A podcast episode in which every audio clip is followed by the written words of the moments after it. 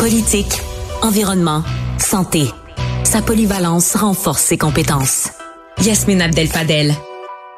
On nous avait promis en éligeant la CAQ qu'on n'allait plus parler de souveraineté versus fédéralisme, et ben cette promesse est brisée comme bien d'autres. Euh, on n'en a jamais autant parlé que depuis que Denis Coderre a annoncé qu'il lorgnait la direction du Parti libéral du Québec le débat fait rage, souveraineté ou fédéralisme. On en parle avec André Pratt, président de la commission politique du Parti libéral du Québec et coprésident du comité de relance euh, du Parti libéral du Québec qui a déposé son mémoire euh, récemment, que Denis Coderre n'a pas encore lu, dois-je le rappeler.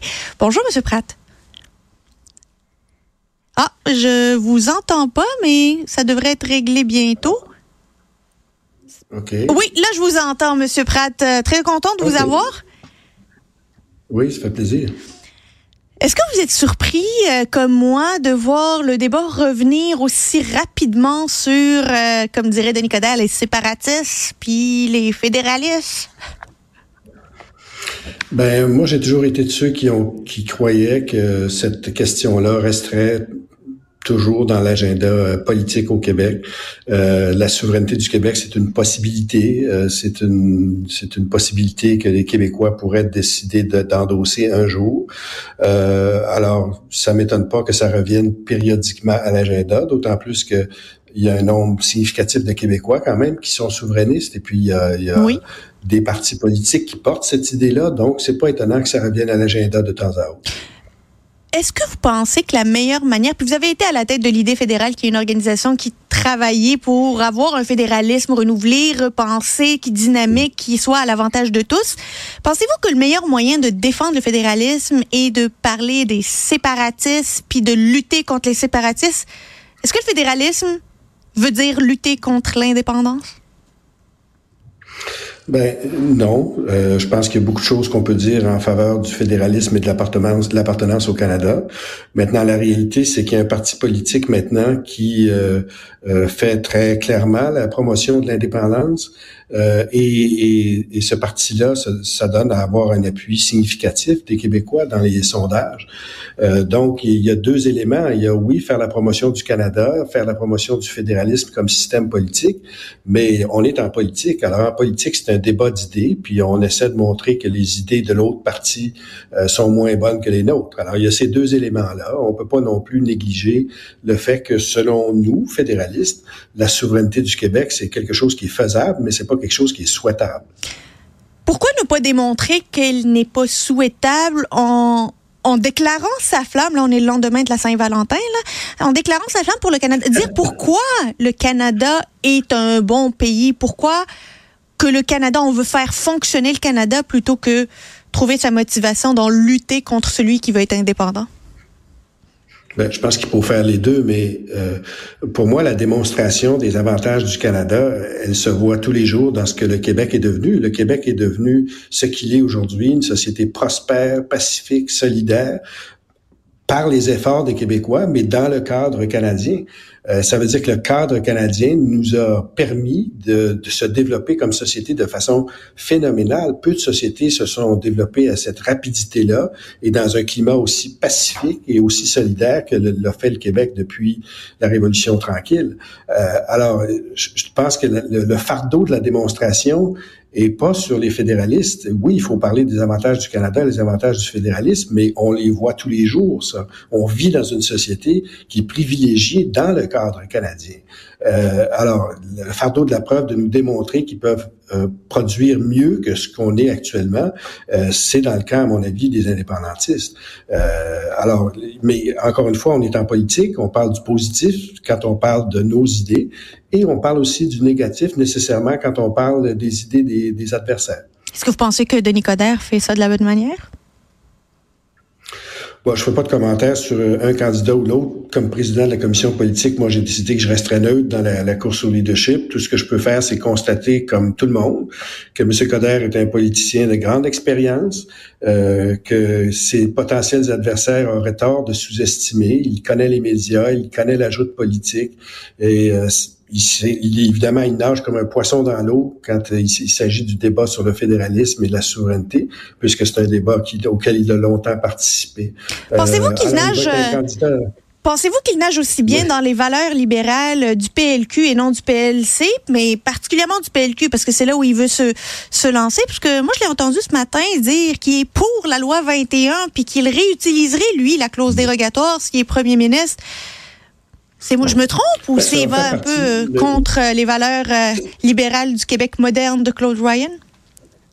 Oui, ben ça va faire partie du débat euh, de la course au leadership. C'est pour ça qu'on veut avoir une course au leadership. On veut que des candidats se positionnent sur des enjeux comme ceux-là. Euh, le parti, lui, euh, l'aile parlementaire du parti a pris très clairement position contre la loi 21, contre l'utilisation préventive de la clause dérogatoire qui met de côté les droits fondamentaux des Québécois. Donc, on s'est prononcé clairement contre ça.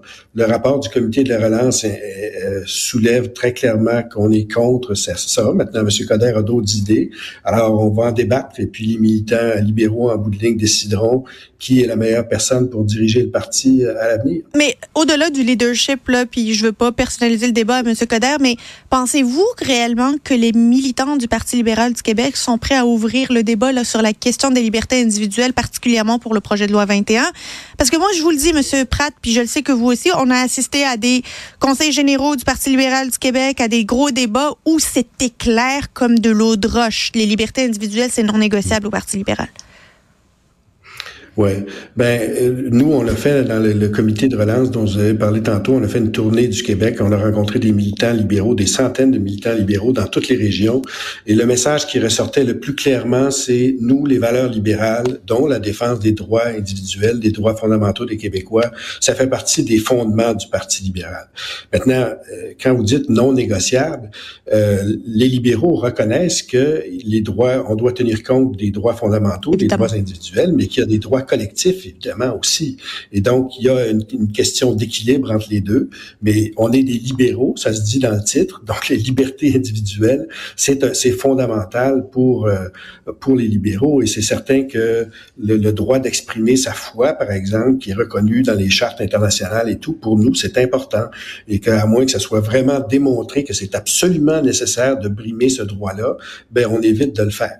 Maintenant, M. Coder semble avoir une autre version, une autre idée de ce que ce qu'est le libéralisme. Il est un libéral depuis longtemps. Alors, les militants libéraux décideront en bout de ligne sur cette question-là et sur d'autres qui est la meilleure personne pour diriger euh, les troupes libérales pour les élections de 2026.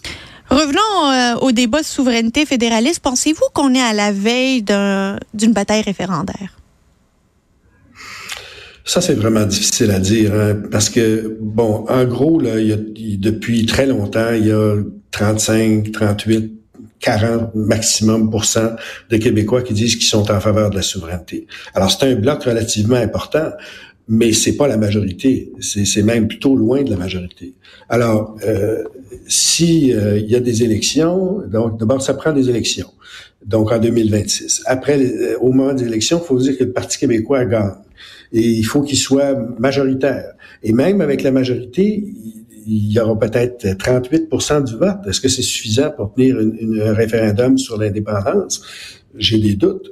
Quoi qu'il en soit, selon moi et selon bien d'autres, euh, au Québec, on a d'autres chats à fouetter, mais si les Québécois veulent un débat là-dessus, ben il y en aura un. On va participer à ce débat-là et nous, on va défendre l'idée que le Québec, historiquement et encore aujourd'hui, a tous les avantages de rester au Canada. Ça ne veut pas dire que la Fédération canadienne est parfaite. Il y a des problèmes, comme dans tout pays, il y a des problèmes. Et l'idée, c'est que les Québécois participent à régler ces problèmes-là avec toute leur originalité, leur, leur détermination, plutôt que de briser toute l'affaire et d'essayer de reconstruire euh, les morceaux par la suite. On a souvent l'impression que les fédéralistes sont des défenseurs et c'est des personnes qui sont à plat ventre devant le fédéral et tout ce que le fédéral fait, propose et qu'ils le défendent quand on voit que le Parti libéral, par exemple, du Québec est très silencieux sur les déboires fédérales en matière d'immigration, par exemple, ça ne donne pas, vous pensez pas que ça vient rajouter finalement à ce mythe-là que quand on est fédéraliste, on défend tout ce qu'un gouvernement fédéral fait? Ben, je pense que l'histoire démontre que les gouvernements libéraux au Québec, euh, que ce soit euh, aussi loin que Jean Lesage et même avant, euh, ont défendu les intérêts du Québec au sein de la Fédération canadienne très fortement et ils ont obtenu plusieurs gains, notamment en immigration, avec l'entente de 1991. Alors, il y a des gains qui ont été faits par les gouvernements libéraux, il y a des gains qui ont été faits par d'autres gouvernements de d'autres partis aussi. Défendre les intérêts du Québec, ça fait partie de l'ADN du Parti libéral du Québec, qui a été dirigé par des grands premiers ministres, et on reste sur la même euh, dans la même lignée, euh, on ne nie pas que l'immigration, en particulier l'immigration temporaire, cause certains certains ennuis ben actuellement, pas juste au Québec d'ailleurs, dans d'autres provinces aussi. Euh, dans notre rapport du Comité de la relance, on demande des pouvoirs additionnels pour le Québec pour mieux contrôler l'immigration temporaire, parce qu'actuellement, il y a certains volets de ce type d'immigration qui échappent au contrôle du Québec. Donc, on va demander des pouvoirs supplémentaires au gouvernement du Canada dans un dialogue euh, euh énergique, sans aucun doute. Euh, donc, non, on reste... Euh, c'est cette idée-là que les fédéralistes québécois sont à plat ventre devant le gouvernement fédéral. C'est un mythe qui est très savamment entretenu, mais qui n'est pas exact. Et l'histoire démontre que c'est pas vrai. Et moi, je me considère certainement pas comme à plat ventre devant le gouvernement du Canada, puis j'estime que les fédéralistes québécois ont contribué à bâtir le Québec moderne tout autant que les gens des autres formations politiques, sinon plus. Monsieur Pratt, euh, avant de vous laisser aller, Québec solidaire qui euh, finalement appuie le gouvernement euh, dans la reconduction de la clause dérogatoire avec le projet de loi 52, est-ce que Québec solidaire est moins solidaire qu'ils ne le prétendent? Ben moi personnellement, je, je, je, trouve ça très regrettable. Je pense que quand on est des défenseurs des droits fondamentaux, il faut l'être quand c'est populaire et quand c'est moins populaire.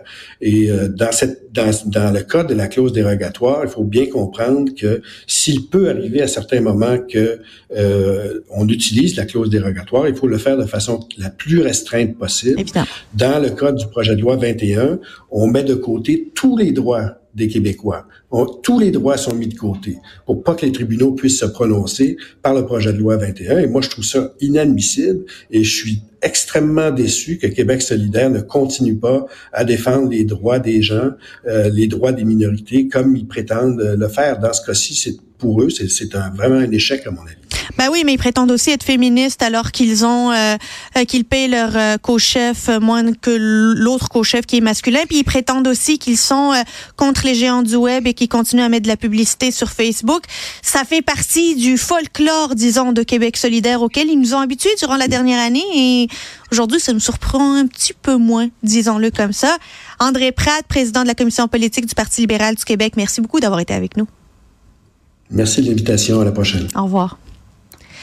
C'est donc euh, tout pour moi aujourd'hui. Euh, merci à toute l'équipe de recherche de mise en onde, aux euh, invités et à tous les collaborateurs qui sont venus à notre micro.